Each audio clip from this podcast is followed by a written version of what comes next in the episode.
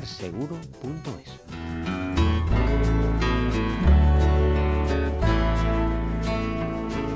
Bueno, pues hoy además de ser día 5, es jueves, es día de emprendedores, día del famoso What's Cooking con David Robles. Buenas noches. ¿Qué tal, querido? ¿Qué tiempo? Pues vamos, vamos, vamos, vamos, vamos, vamos fenomenal, vamos fenomenal. Dos semanas después que nadie piense que nos hemos olvidado de los emprendedores en la brújula. Que ya me estaban diciendo que qué pasa. Como digo, después de dos semanas vuelve What's Cooking y vuelve David Robles. Vámonos. What's Cooking.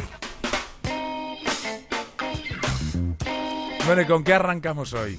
Vamos a arrancar, si, me lo permite, recordando la forma de, ponerse en contacto con la, con la sección, porque muchas veces me dicen, después de, de dos miedo, semanas... miedo que nos claro, claro, claro, claro. Eso tengo que recordarlo, seguimos, seguimos vivos. Eh, que no te hemos echado en el abandono. Eso, por favor, dejarlo claro. Arroba OCR para el Twitter, emprendedores arroba onda cero punto es para todas las ideas que tengáis y queráis eh, compartir con nosotros. Mira, te traigo hoy tres cositas muy interesantes y todas muy rentables eh, en los campos de los que vamos a hablar a continuación. Pero tú sabes, y ya he contado yo aquí alguna vez que me gustan mucho eh, las aplicaciones médicas, la tecnología aplicada a la sanidad y mucho más si es tecnología made in space, y son españoles los que piensan y tienen estas ideas. Y es precisamente lo que te traigo aquí, que es una startup que se llama Celan Medical Solution. Eh, son unos chavales de, Murcia que ganaron hace poco el premio Idea de ADECO, por eso también lo, traemos para que nos lo expliquen y que lo que hacen básicamente es eh, fabricar en 3D eh, órganos para que se facilite así la operación por parte de los médicos. Eh, ¿Cómo funcionan estos chicos? Eh, bueno, a través de imágenes de, de, de TAC, de una resonancia magnética, lo que hacen o consiguen es una reproducción exacta del órgano que el médico va, va a operar. El médico puede tener ese órgano en, en, la mano y puede saber perfectamente por dónde va a operar, por dónde tiene que incidir, mostrárselo incluso al paciente cómo va a ser eh, la operación y sobre todo ellos se están especializando, ojo que esto es muy interesante, en, en operaciones de cirugía tumoral, es decir, en órganos con tumores. Ellos reproducen en 3D el órgano con los tumores que, que tiene en ese momento, con lo cual el médico, imagínate las posibilidades que tiene para afinar mucho la, la cirugía y sobre todo también para tranquilizar al, paciente. Darío García, que es eh, el creador de, de, esta startup, nos cuenta que sobre todo se están especializando, y esto es muy interesante, en cáncer de mama. En el caso de una mama, en el caso de una mama, eh, el paciente va a poder ver antes de operarlo cómo le va a quedar la mama.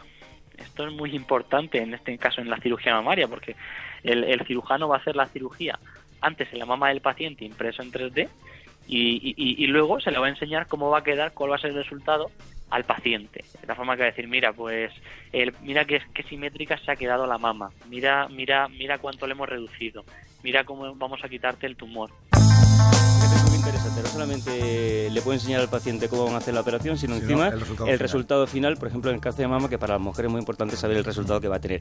Eh, contaros que llevan muy poquito, llevan seis meses eh, funcionando, están todavía prácticamente en el horno, pero ya han patentado esta idea y están ahora mismo en proceso de, testado de cada uno de los órganos que tienen que pasar una serie de, controles médicos para eh, tener claro que el órgano que sale en 3D es exactamente igual que el del paciente. Eso es muy importante, sobre todo a nivel de, operación, porque ya sabes que un centímetro arriba, un centímetro abajo, imagínate lo que puede eh, significar. Eh, nos cuenta que ya han empezado a trabajar con algunos hospitales privados, pero que eh, sus resultados, sus órganos 3D, son muy, muy, muy asequibles y ahí lo dejan porque todavía no pueden hablar de precio para la sanidad pública. Así que, bueno, una puerta abierta. la verdad es que es muy, muy interesante y con, una, con un futuro muy prometedor. ¿Alguna cosa más? Muchas cosas más, pero de momento nos vamos a hablar de una aplicación que es muy rentable y muy interesante, le va a resultar a todos aquellos conductores que tengan algún tipo de discapacidad, sobre todo eh, para encontrar aparcamiento, que muchas veces no es fácil, sobre todo cuando estos eh, discapacitados se mueven de, ciudad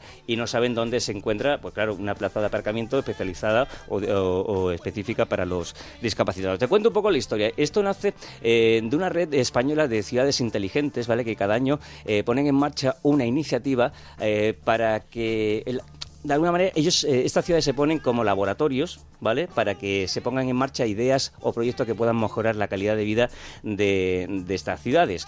Eh, ya está abierta la edición de 2015, pero lo que te traigo hoy es el ganador, en este caso ganadora del 2014, que se llama Ana Puertas, y que ha desarrollado una aplicación que se llama Disabled Park, que como digo, lo que hace es encontrar aparcamientos a personas que tienen eh, discapacidad. Y como en el 90% de las ocasiones de los emprendedores, esto nace de una experiencia personal. Ana es discapacitada, se tenía que mover muchas veces con coche de ciudad y cuando llega ahí dice, ¿y dónde aparco? ¿Y ahora dónde?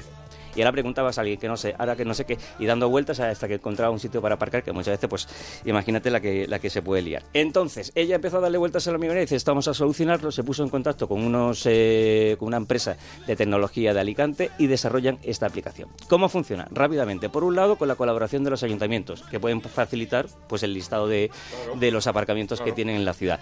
¿Que los ayuntamientos no colaboran? Bueno, pues están los propios usuarios que a través de la aplicación pueden ir indicando Decir, dónde, ¿dónde aquí hay una, aquí hay otra y tal, y eso fue facilitando para los que lleguen eh, después. Y a nivel de usuario, pues muy sencillo, ellos eh, se bajan la aplicación, automáticamente van a ver eh, con un geolocalizador donde se encuentran esas plazas, ¿vale? Les va a llevar hasta, hasta la plaza y si la plaza, por ejemplo, está ocupada por una persona que no debería estar aparcada ahí, puede incluso denunciar a través de la aplicación que esa plaza está ocupada incorrectamente. Pero ¿qué pasa si llega a esa plaza y está ocupada por alguien que, te- que sí, que sí, Tiene derecho. que tiene derecho a estar en esa plaza? Porque claro, la aplicación te dice dónde está la plaza, no si está disponible. claro. Bueno, pues es un pequeño fallo que Ana nos dice que están a punto de solucionar. Pues lo del tema del libre y ocupado lo estamos estudiando. Estamos colaborando con una empresa también para, para ver cómo lo podemos hacer, a ver si podemos hacer alguna prueba piloto durante este año y, y espero que, que sí que funcione y la gente pueda utilizarlo, claro. Está ya todo hablado, está todo pensado ya todo y, y sería pues, vamos, en cuanto un ayuntamiento eh, nos dejen probar que ya hay, hay uno que, que parece que sí que quiere aceptar, sería probar y o sea que en muy poquito tiempo, yo creo que en un año podría estar todo. A lo que se animen los ayuntamientos, que es muy importante. Hombre, claro. Y que ya hay 150 ayuntamientos que están trabajando con ellos, así que que se animen el resto. ¿Y con qué terminamos hoy tus propuestas de Pues mira. emprendimiento? Pasamos de inteligencia de ciudades a inteligencia en el campo. Pero si es que eres multidisciplinar, si Es que valgo para todo. ¿Cómo Todo en no? uno, No, todo en no, uno. no, Algo es va todo. Tenemos que dejar de criticarle. ¿eh? Sí, sí. Que Yo creo que deberíais de hacerme yo, que soy un altar con cuatro velas, rezarme por la noche, que es la verdad, que, que estoy infravalorado. No. Eh, os traigo una startup que se llama Smart Rural, ¿vale? Que lo que ella hace básicamente es llevar altísima tecnología, ¿vale? A la agricultura. Vosotros os acordáis aquí no hace mucho tiempo que yo contaba también la historia de un startupero que lo que había, lo que nos proponía era cuidar nuestro huerto. Sí, Por el sí, correcto. recuerdo, sí, recuerdo, sí, recuerdo. sí, Muy bien, muy bien. Pues esto es lo mismo, pero a lo bestia. ¿Vale? Controlar no un huertecito, sino un campo de una plantación. eh, 30 hectáreas. Lo que sea. o sea, hay que mirar a la gente con más posibles. ¿eh? Viñedos, a lo bestia, a lo bestia. Eh, ¿De qué estamos hablando? Estamos hablando de, de una startup que ofrece un montón de servicios a, a los agricultores de alta tecnología, como digo. Ofrecen, por ejemplo, eh, poner sensores y wifi en toda una plantación para que a través de un iPad eh, la persona pueda tener eh, en un instante cómo se encuentra la plantación, nivel de abono, nivel de agua, eh, cómo están creciendo, cómo, si tienen algún tipo de, problema de, plaga. Pero sobre todo lo más interesante de, estos chicos de, Smart Rural, y por eso los traigo, es que han introducido un dron. Un agrodron, que se viene a llamar, y lo que hace que es que a vista de pájaro te puede dar información muy rápida a una velocidad prácticamente de 5 hectáreas por minuto de todo lo que está pasando en tu plantación. Eh, también si están creciendo, cómo está la, eh, la cosecha, si está a punto de recolectar o no, o si tienes un problema de, de plaga, ¿vale? Con una ah, visión prácticamente eh, milimétrica porque te la acerca hasta un centímetro y medio cuando hasta ahora era un metro y medio cuando tú ponías ver desde arriba cómo estaba tu plantación. ¿Esto que consigue? Pues muchísima rentabilidad a nivel de, de trabajo humano, pero también de tiempo.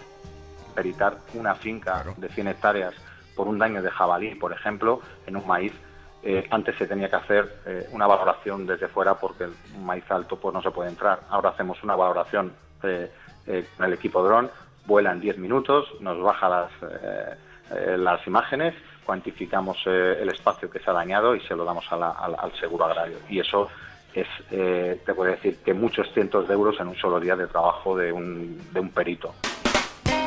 A ver, la voz de Sergio, Sergio Rodríguez, que es el, creador de, de esta startup, nos cuenta que ya están trabajando sobre todo con alguna bodega, eh, pues, pues eh, sobrevolando eh, viñedos. Y claro, la pregunta del millón es, eh, ¿esto hasta qué punto es rentable o cuánto te ahorras? Pues muy importante, sobre todo para los agricultores que nos escuchen, pueden estar ahorrando de media, ya lo tienen testado, entre 40 y 50 euros por hectárea.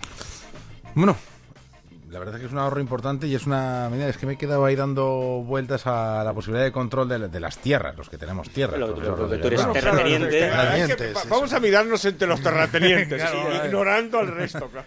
Porque tú, tú eres de campo grande. Sí, pero de, sí, sí, de ca- de campo grande, de campo grande, de paseo por Valladolid arriba y abajo, en fin. Apunte cultureta para terminar. Muy rápidamente, eh, hago una mención de un evento que va a tener eh, lugar la semana que viene, próximo martes día 10. eh, arranca, se pone en marcha el primer foro Cultura Empresa, que es un encuentro eh, muy interesante para unir startuperos culturetas, ¿vale? Y empresas consolidadas en busca, pues eso, de como un talento y como un negocio. Bueno, pues si sale algo de ahí, estate pendiente y nos lo cuentas Claro. la semana que viene. ¿De qué? ¿De, qué? ¿De, qué? De, los startuperos Ahí, culturales de las eso. empresas. ¿Te que- interesa a ti mucho? Eh, los- En la semana que viene te voy a tener un cultureto de los buenos. Venga. Vale, no, ¿sí? Sí, ¿Qué? ¿Sí? sí. Ven. Hasta